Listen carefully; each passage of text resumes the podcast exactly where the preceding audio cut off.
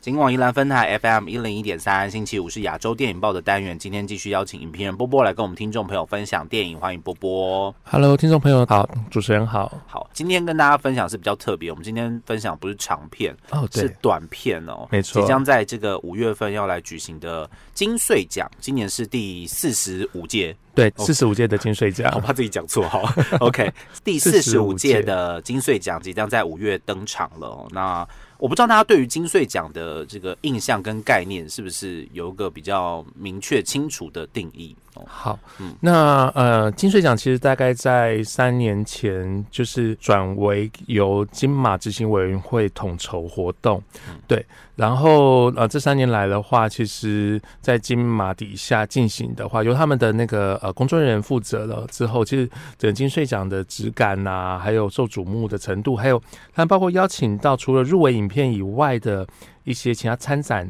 好曝光的影片其实就变得更多元、更丰富了。嗯所以其实这几年其实啊、呃金穗奖是一个蛮好的机会去认识台湾在地的一些短片创作，因为我们知道其实很多导演在成名之前其实是都先开始从短片开始拍的，是，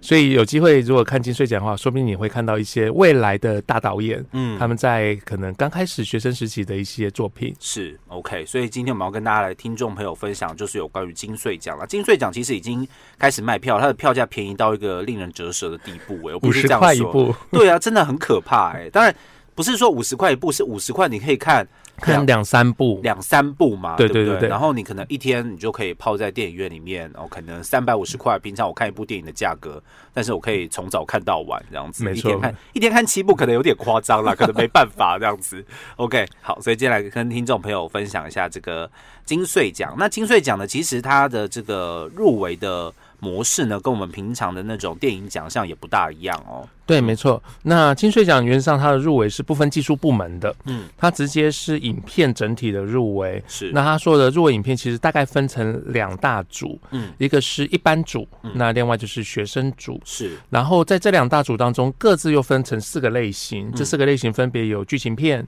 嗯、纪录片、动画片，还有实验片。是，那实验片是过去我们在一般正式的电影奖比较少会直接被归为一类的，嗯，然后金穗奖的话，因为其实说真的，如果看过台湾短片的朋友，就会知道其实台湾蛮多精彩的实验电影。嗯，对，所以这些实验片的话，在金穗奖当中特别被独立出来，所以总共有两大组，那每组有四个类别的话，所以总共有八个类别。是。今年这八个类别总共囊括了六十二部作品的参展。 OK，因为波波已经把那个所有的入围影片都看完了。对，因为今年担任那个金穗奖会外赛影评人推荐奖的评审之一，对，嗯所以必须要在呃颁奖前把所有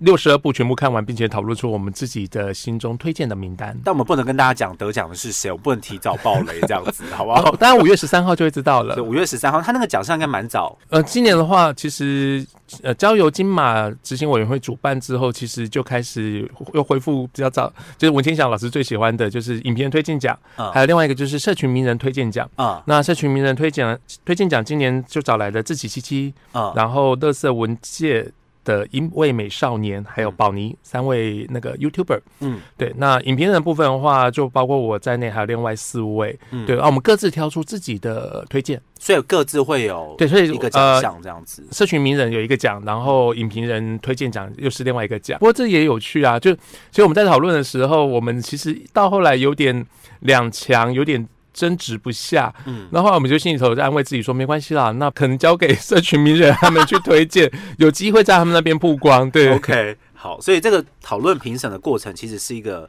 其实算很有趣啦，对不对？对，因为你必须要把六十二部电影看完之后，你还要各自拉票，而且有些时候拉票会拉过头，反而会成为反效果。对，然后又是一个。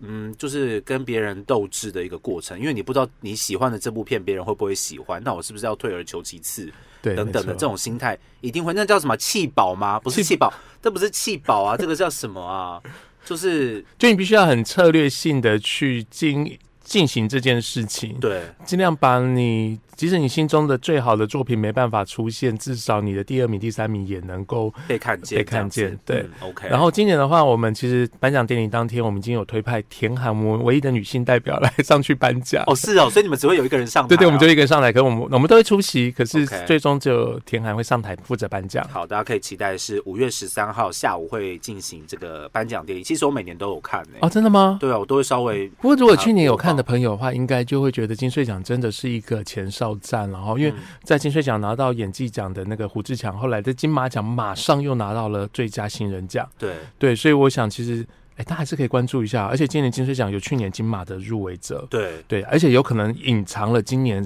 潜力股们，对对对，就是可能他未来就会再往那个金马奖前进，这对，样一定子会哦有，因为今年其实就有十二部电影在金穗奖进行世界首映，嗯对，这是其他地方都看不到的。刚刚这个波波简单的跟我们分享了一下在金穗奖它的一个运作过程啊，然后还有他这个参加今年的一个呃影评人的评选哦，影评人评选是独立的一个奖项哦，金穗奖他们还有自己另外的他们自己的正规的评审还是有，评审团我们算是会外赛，嗯对，所以 我们即使不小心，我们也不能走漏风声。可是原则上我们是可以跟剧组讨论聊天的。可是呃，哦如果正式的评审，他们不可以接触剧组，可是我们会啊、呃主持到 Q&A，或者是最近发文章写自己的偏好。嗯你只要不要直接提及得主是谁的话，其实他们都可以允许。 OK 嗯对，最近就所以这件事情已经很不会怕冒翻犯人在我们录录制的这个期间，这件事情已经不会翻盘了，得主已经决定了得。主已经决定了。 OK，好，对大家可以期待一下啦。那刚刚这个波波也有提到、哦，这个金穗奖它比较像是一种影展的形式，就是所有入围的电影到最后有不同的奖项，然后奖项的部分其实也会因随着这个评审团他们的呃喜好，会有一些不一样的改变。比方对说每年可能都会有一些评审团推荐奖，他可能哦没有办法在大家以往认知的那种正规竞赛或是技术奖项当中出现哦，可能就会有一些评审推荐奖，甚至有一些奖项它是可以多重的得奖者，对哦，比方说演员奖项可能就不会只有一位，可能有两到三位等等等之所类以的。你觉得说，哎、是不是大家都有 分到？哎、那金穗奖通常也是最大奖，不会在前面得到任何的奖项吗？应该也不一定啊哦，，也不一应该定也，是不不是一定？对 o k 也是有可能就是其他的也可能技有术些拿奖了项其他技术奖项。 OK，好，所以就是有得奖的不用太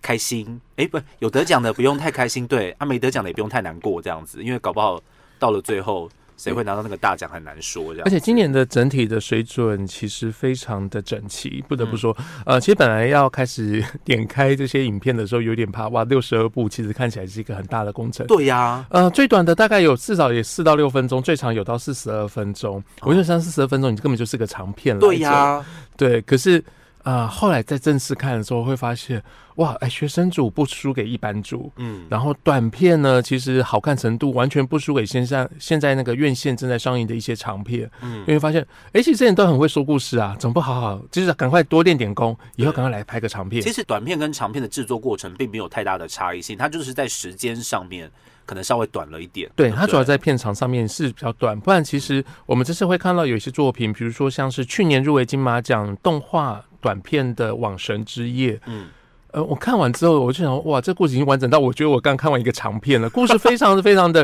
就是起承转合都非常的足够，然后嗯技术也很好。对，所以其实短片，那但有些短片它就是取一个概念，比如说像是呃入围剧情类的《是日大叔》哦啊、它就是一个六分钟最短的一部剧情片。哇哦，哇，可是我跟你讲，很厉害是它那一颗镜头。我不用说，你看着知道我讲哪一颗镜头，嗯你绝对其他电影的画面都忘记的时候，这颗镜头还在，它可以让你一整天都还想到那颗镜头，就难以忘怀，就一对不颗对镜头六分钟，可是它就是难以忘怀。哦，对，所以其实我觉得短片其实有趣的地方在这里，它有时候是卖一个概念，一个很强的执行概念，或者是它从一个故事当中的截截取一段的时间，嗯，在这时间里面去经营这些人物的关系。那当然也有很完整的，就是把整个故事都呈现出来的。是对，嗯，所以这个都是大家在金穗奖的时候可以去了解，然后去认识一下。真的有很多这个你现在不认识的导演，未来可能就会在这种大影展当中露出头角，这样子、对啊，。没错。好，那这个金穗奖刚刚波波有提到了，它分成四大类别：剧情片、纪录片、动画片跟实验片。当然，实验片可能是大家比较呃现在很难以去想象的类型啊，它真的会透过很多不同的意象去组织，还有美材对去组织出来一部呃你很难去定义的电影这样子。 有实验片有蛮多，我们看完之后想说，哎、我需要找个资料来看一下他到底在搞什在么，讲什么这样子，真的会，而且哦，那我们从时间片开始说好好了。啊，呃，过去我们觉得实验片应该是很难懂或看不懂。嗯那今年的确，大部分很多作品也会让你第一眼看的时候会觉得说，哎、他在做什么？嗯可是我觉得厉害就是这些作品，它还有吸引你再去再去看第二次、第三次的一个魅力。哦我会再看第二次、第三次哎啊。呦呦，我我有一部就是为了要做评审工作，看了四五次，这样反复的一直在看所有的细节。嗯，对比如说，好了，我今年相当喜欢的两部学生实验片，《历史的例外状态》是那一部叫《食人之地》。我先讲《食人之地》哈，《食人之地》其实它是在讲我们北部山区客家族群过去住在那个浅山地带，就是哎，不是靠海，可是也不是在山林里，嗯所以浅山地带就是有点夹在跟汉民族跟那个呃原住民中间。就丘陵地的那个对，部丘分啊陵地的嘛那个地方，对。然后整部电影呢，其实整部时间电影它的那个色泽，它是选用那个等高线的那个那个色泽的、哦呃红橙蓝绿蓝靛紫的这样子去做它色调上面的变色，嗯，对。然后再佐以很多呃客家语、台语的一些祈祷地方祈祷的过去有印象的那种。假环那玛吃食番肉这件事情，就是吃原住民的肉，嗯，那整个历史渊源，还有包括猎人头这些事情，哦然后记录了这些可能即将快被遗忘掉的呃人类史。是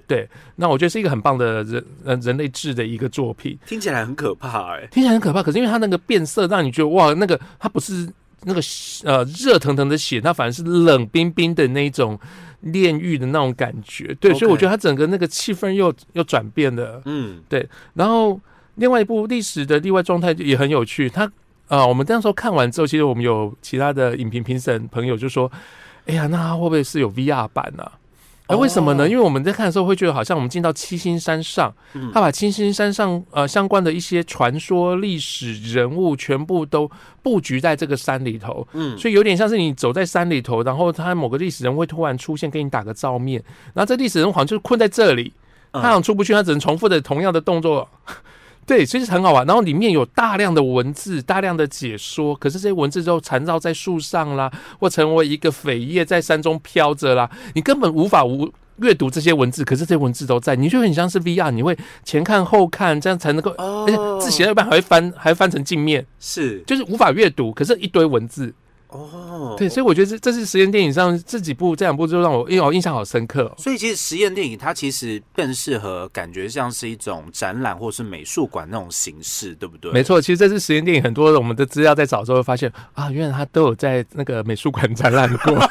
真的是美术馆的作品让你放在荧幕上面看。对啊，因为这样讲起来的话，好像像刚刚波波提到这两部实验电影，它感觉好像，呃，如果我们光用电影的那个框架跟格局去看它的话，反而是限缩了它的可能性。可能性跟发展的感觉嘛，没错嗯对不对？如果它可以用更多不同的呃媒体形式出现的话，或许大家看到的又是另外一个不同的感觉，这样子。哇，这个实验电影有时候真的很难去定义跟解释，欸 诶，因为每一部都都有他自己的风格，然后会觉得很猎奇这样子对。，那我这边再推荐两部实验电影，我觉得也很好看的，一部叫做《Afterlife》。嗯，那《Afterlife》其实这个呃这一对导演双人组，其实他们今年有两部作品，另外一个是学生纪录片里面的《百叶逢生》哦两部作品都是在谈关于死亡这件事情。嗯百叶逢生》讲的是在殡葬业里面的那个遗体修复师，是然后《Afterlife》呢，他是在负责顾墓园的老人。哦，然后 After Life 那时候我在看的时候，其实他用很多动画的方式，就是照片。呃，实景照片搭配一些他们自己手绘的动画，那老人的身影就是用动画方式呈现。刚开始就是会很好奇，说为什么要这样做？那有什么什么艺术上的目的？啊，后来他在结尾的时候，那个理由告诉你的时候，我觉得那一个鸡皮疙瘩整个都起来了。哦他就是靠一句话呢，就哦，我懂了。OK，好，我接受你这个艺术方式，而且是很好的，而且理解你在拍摄过程中遇到的一些呃，可能遇到的一些困难。嗯。对， OK，所以用另外一种不同的方式，把可能实景跟动画做结合，这样子。对，对。哦那他为什么要这么做？其实，在最后的时候，其实，哎，当你专心看的时候，就说哦，原来是这样，我理解，而且我佩服你这个选择。 ，OK，那另外一部我觉得也很棒，是当代沟通的文本方式。嗯，我自己这一部的话就好玩了，就是嗯七个演员是在一个他们在都在画面里头，各自占据可能客厅啊、房间的一角。是讲像是像那种线上会议那种感觉吗？呃，没有，他们就七个人，然后就坐在那边，有人坐在沙发上，有人坐在呃茶几柜上，对，啊，有些人在房间里，然后各自就对话。啊，这话有点像是我们平常那个跟人家聊天的那种，就是有点言不及义，可是又有点点沟通的那些讯息，比如说，嗯、今天想出去吃，你要不要出去走一走？哦，好啊，对，像类似这些东西。可是他把这些对话重新铺陈、重新安排，所以这些演员在抛接过程中，他不是他没有故事出现了。是它，变成是一些文字的抛接，嗯，对，然后后面的一些画面上的变化很好玩，哦很，这感觉是不是又有点像舞台剧形式的那种？有点像，这样。可是你原本以为啊，舞台剧也能这样子搞啊，嗯，哦，不止了，不止，它就是电影，所以它真的只能在荧幕上面看。就变成在影像上面，它又多做了一些不同的可能对性对在对加对入。哎、这个实验片感觉可以每一部都独立出来，好好讨论的感觉，因为太是是是太奇妙了，这些电是影不是甚甚至像北固礁看完之后，我我那看两三次之后，我就觉得他他不是他就是在拍一个我们抬台一个石头，是不是？台湾最北的疆界的那个岛 啊，北固礁那个礁岩呐、啊，嗯啊，可他就拍那个呃灯塔。一下拍灯塔，一下拍北固礁本人，那一下拍到北固礁的海底海面底下，你觉得哇，两边看那互相相望，深情款款。这不是就？可是这样听起来，它就是在拍一颗石头的感觉、啊对，啊可是过程中你就觉得哦，呃是呃礁岩在看着灯塔，灯塔在照着礁岩这样子，你就哦那个是陪伴了。 OK，对，好所以你看，真的在实验片的部分，大家不要看到实验片就会觉得他在干什么，哈，就是会怕怕的之类的。嗯其实你放开你的所有的感官，就是去接受它。其实有些时候就蛮好玩，就你你所感受到的都是真的，都是都有可能。观众听了就很猎奇哦，所以这个超猎奇实验片的部分，其实大家可以去详细了解一下、哦，可能一开始要了解也没有办法了解啦，哦就是看完之后不用啊，我就只是打先开感官对，就先对去了。打开感官嘛，你就去嗯走一趟看看，看他在搞什么这样。但但老实说，去年我有被一些实验片吓到，所以我看完之后就是会，嗯、会退缩这对 我样。看了什么，我看了什么那种感觉，这样子。哦，有啊，今年还是有这样 的作品。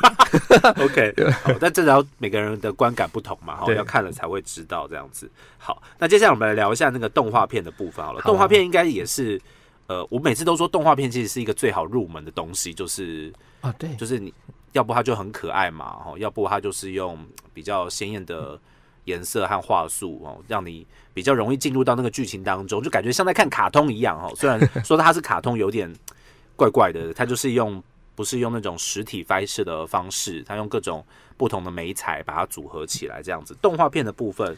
今年嗯动画我想非常精彩啦。精彩原因就是呃，今年在十三部入围的动画当中，有两部就是去年金马奖嗯动画短片的入围，甚至一部是得主主。嗯对，然后我们先说这两部，完完全全就是不愧是金马入围作品。嗯，啊，完整程度跟艺术高度，我、完全就是 海放其他电影。是，对那其中一部的话，就是去年得主的《热带复眼》，嗯，然后相信张徐展的这一个作品，其实在拿了金马奖之后，而其实他拿金马奖之前，他有在台北美术馆有展出过，有做有做过个展，然后目前也在呃在录音当下，那当然听众朋友听到的时候，应该已经结束了。是，对，就是呃，前阵子也有在国家影视厅中心有有放映他的一些短片集，嗯，对所以等于说，其实呃，张徐展他已经是一个相，我觉得个人艺术风格已经算是蛮明显的一个艺术家。是，对我个人非常看好他。那看他的作品，有点像是当年在金马奖看到毕赣那种感觉，就是哇，就是一个天才出现了，你嗯。完全无法忽视。而且他他之前那一部叫《西手米》，那个我有看过，啊，其实我没看过，其实我们有看过，然后可是它的它的动画就不是你印象当中的它的动那画种不迪是士尼啊什么，不哦是、它欸它不是可爱，它其实这一次它取材自那个东南亚的那个民俗传说，嗯然后这民俗传说其实在世界各地都有一些普世的一个呃，就有具有它的普适性，比如说呃，有时候可能是呃蝎子带带青蛙过河啊。哦，嗯还是哦不，这个故事它是呃，鳄鱼带老鼠过河，是老鼠过河，然后跳到鳄鱼的背上，然后鳄鱼想要吃掉它。嗯其实这个世界各地都有类似的故事的呃变就形，寓言故事，对，类对似不寓对言故事的变嗯形。对，嗯那张徐展他采用那个纸扎人的方式，是再加上很多呃波光粼粼的材质的一些素材，嗯嗯，让整件作品呈现一种呃。骚动感。嗯，对，所以这骚动感如果在大荧幕看，觉得跟电视那个小荧幕其实是有很大的对差异。嗯那骚动感会让你觉得哇，那个里面有那种风在钻，有事情在发生那一种感受，就是在音效上面，其实它也是处理的很音效啦、视觉上都嗯非常非常的高端。 OK 对。，好，虽然热这带是热带复复眼，嗯对。然后再来的话，其实另外一部入围去年金马奖就是《网神之夜》。嗯那《网神之夜》其实是改编自小说啊、讲的是 Gina 和摩西纳里亚 k 啊是的故事，对，嗯，是恐怖片，不是恐怖片吗怖，是恐怖片，是恐怖片，这就是红衣小女孩之类的恐怖片。 ？OK，好， 对，可是啊、看完之后我真的觉得台湾有这样的动画人才，我好好希望看他们拍长片哦。嗯他，短片这么这样子的篇幅就已经故事这么饱满，然后长片一定好看。是对，所以我觉得《网神之夜》如果不怕恐怖片的人其实可以看，或是你想要接触恐怖片，不想直接看到真人的，那至少哦《网神之夜》是一个动画 版。哦，哎，动画版恐怖片有比较不可怕吧？呃，其实它里面唱着那个小朋友来行个礼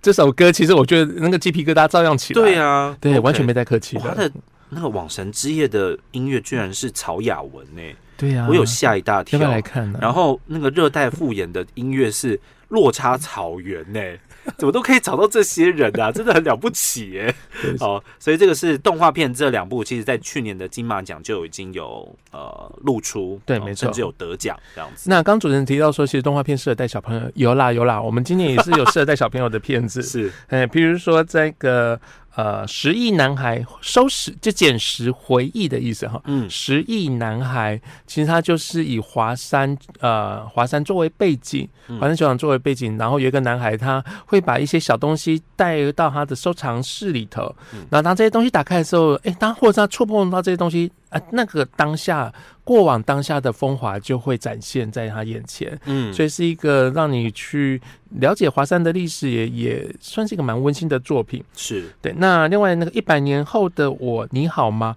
嗯？哎，说真的，我觉得制作水准其实看起来有点像是那个儿童节目，哦，这个儿童节目对。不过他就是访问了一些小朋友说，哎，那你觉得一百年后，你看一百年后的你，你想跟他说什么？嗯，对，所以童言童语的其实蛮可爱的。是它可能在画面上没那么漂亮，可是我觉得其实是可以一窥儿童的那个脑子里在想什么。嗯对，哎、其实就是因为我现在都还没有看过这些电影嘛， Yeah 哈、但是呃，你看到了那个就是我们金穗奖的手册里面啊，对于那些影片的介绍，其实你大概就可以摸索出一个方向。方向，对不对？对哈，没比方错说我看到《十亿男孩》是连俊杰的时候，你就知道哦，连俊嗯杰之前看过他的短片，就是那个技晴时术多是，云，对对，那个技术是之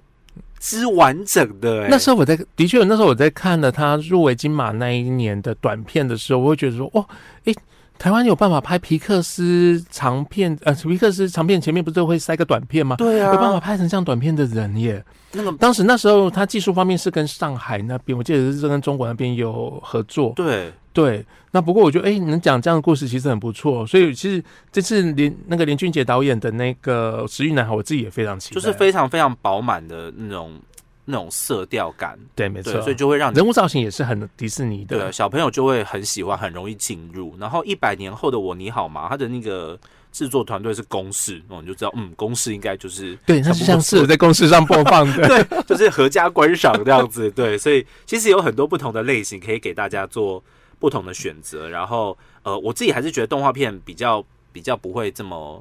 难入难入口的原因，是因为真的就是比较相对来说，它的那个整体的人物啊，呃，嗯会让你更。呃，比较相对比较简单一点吧，哈，你对嗯不用去做太复杂的思考，这样子。当然，里面可能会有很多他们想要探讨不同的主题在没当错中，这样子大家可以去详细的了解一下。哎、这动画片感觉我好像每一部都可以来看一下其。实好看哎、对啊我我特别推荐啊、还有两部我特别推荐，而且我觉得这两部其实比较适合成成人看，不是它嗯议题是成人，是说它比较静下来，你要去思考它在说什么。嗯一部叫做《路上》，嗯，对，《路上》其实很简单，它就是 录了一段音，呃，儿儿子坐爸爸的车，嗯啊，车上他录了一段音，说：“阿、爸，以后这个我要拿来做我的素材。”就这 样。那老爸过程中也说啊，你说你要去跟女生见面啊，是女朋友吗？啊嗯，我上次跟你说那一个啊，嗯，你说的是真的，我以为你在录音，在在在铺梗了，没有啦，我是说真的啦。所以他是把一个，他也是录音的现场截取下来，然后用很简单、很简单、很奇怪的风格画成动画，而且那个呃线条都很简单，对，这感觉也像是实验片啊。我觉得其实很像实验。对啊，对，其实我那时候看的时候觉得，诶，这应该是实验片吧？不过它被放在动画，不，不过金呃金穗是这样，你只要剧组自己决定你要在哪一个类型，那我们就怎么评嘛？评审认定 OK，我没问题，那我们就认同你是这个类型。所以实验跟那个呃跟动画其实有些时候，甚至是跟纪录片也会有一些呃混杂在一起的情听起况。来很闹事，但啊，可是很好看、但欸，很有趣。这后样来子我感，动到了，对啊我感动到。对，那另外一部我很喜欢是《拜拜》，嗯，对，那《拜拜》讲的哦，那《拜拜》没有没有对白，是对，然后就是一个披着像是披着那个白色床单的人，然后拿了一颗种子，然后送到一个看起来很像是隧道的地方，然后按下去之后，这个输送带就会把这个种子送到另外一侧另外一方，嗯另外一方接到的人呢，他一样披着白色床单的人，他就把它种在土里头。他就这样一周而复始的这样子在种着花，然后捡拾着种子，啊，整个故事非常非常的非常的近，嗯，可是它的画面感啊、漫画感，甚至它的颜色都有点接近那个浮世绘的那种嗯啊、呃卡片的那种色调，对，所以我觉得是一个美术上面其实是一个美术设计上非常非常突出的作品，嗯我很喜欢。 ，OK。所以其实动画片不一定是要有人故事对话，对不对？对，哦也那是可有很简单的概它念，可能就是一个画面的流动，对搭配没错音乐等等等之类的，嗯，所以这是在动画片的部分。